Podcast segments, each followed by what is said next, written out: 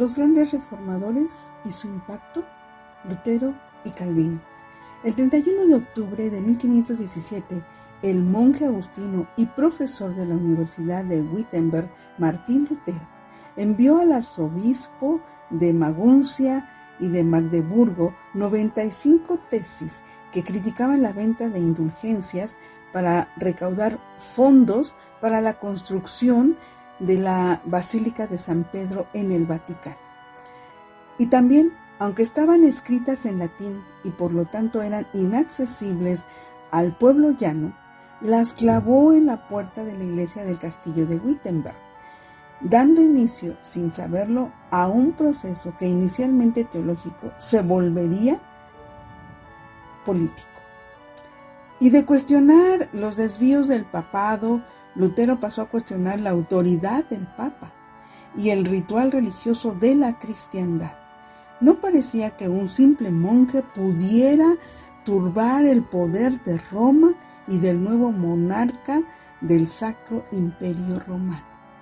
Carlos V, defensor de la ortodoxia católica, que esperaba intimidarlo, aunque su prédica le ganaba conversos entre los príncipes de varios estados alemanes que le brindaban apoyo político y refugio contra persecuciones.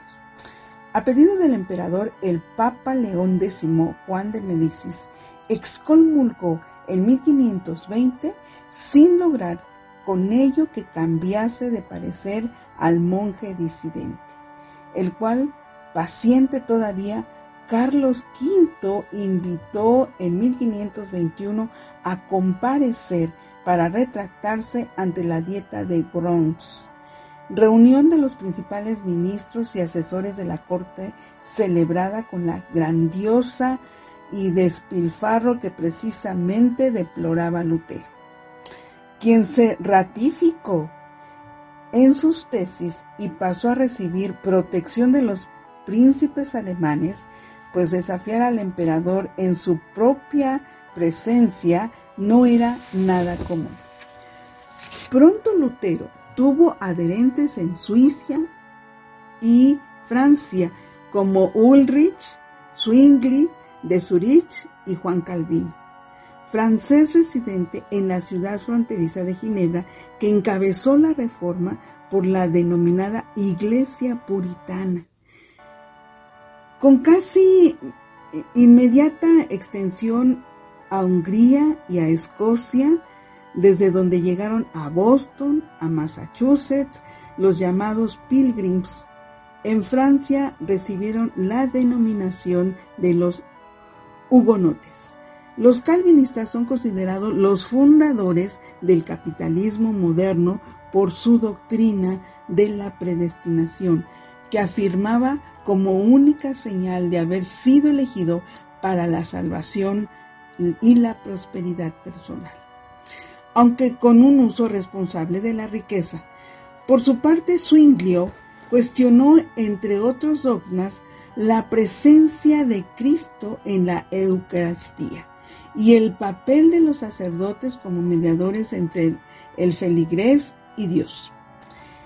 Hijo de campesinos, administrador de Platón y conocedor de Erasmo, inició un proceso de renovación personal que lo llevó a las posiciones doctrinales que su ciudad y los cantones confederados se sumaran a sus ideas y lo logró en 1523.